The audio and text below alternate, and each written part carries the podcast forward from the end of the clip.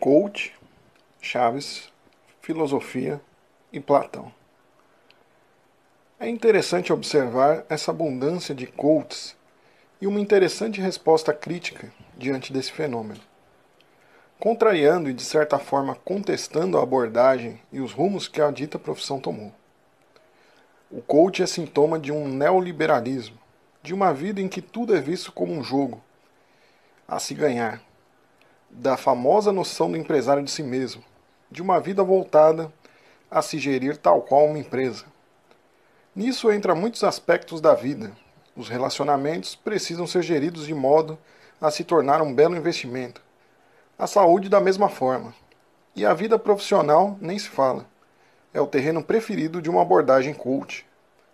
Apesar dessa perspectiva, o objetivo aqui não é apenas criticar tal situação, até porque, apesar dos pesares, é possível vislumbrar e intuir que há bons profissionais que realmente buscam auxiliar o próximo e conseguem transcender uma lógica apenas de sucesso material em seu trabalho de coach.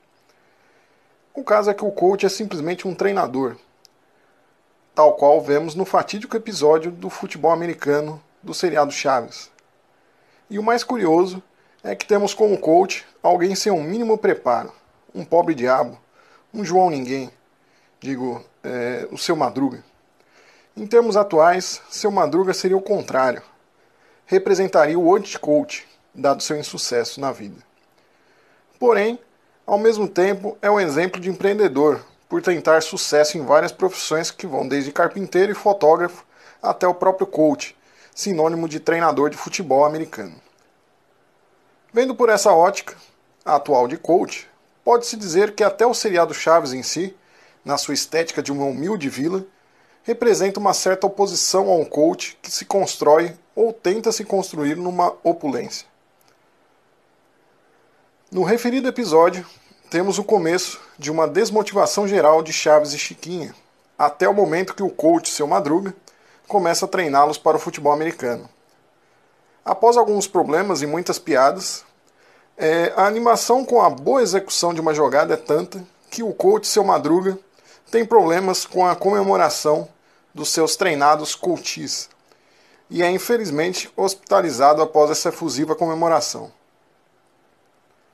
O engraçado é notar que no mundo dos treinamentos com coach, após inúmeros workshops, pagamentos e afins, existe um momento de superação, ou pelo menos deveria existir, de desafio e superação em que metaforicamente se mataria o coach.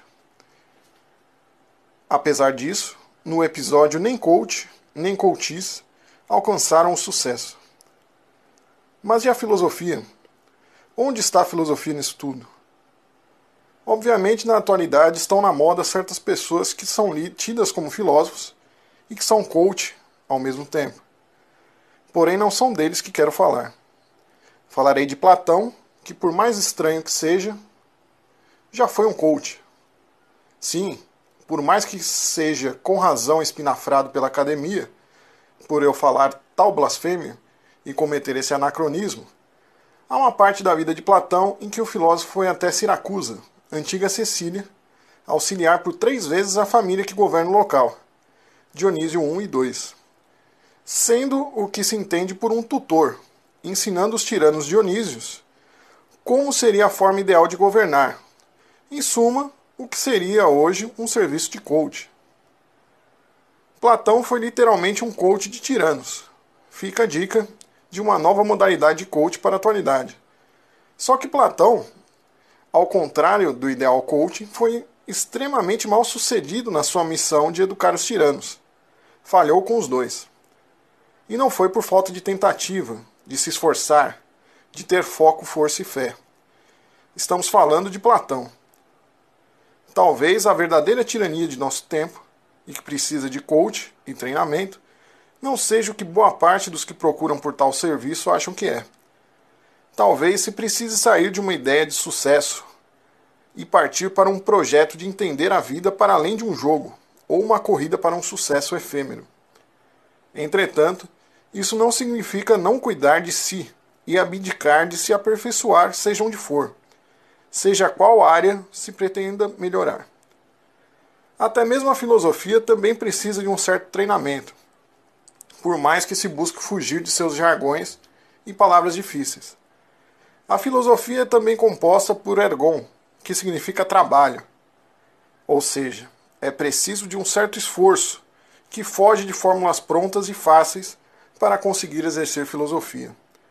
O conhecimento filosófico, infelizmente ou felizmente, não conhece atalhos.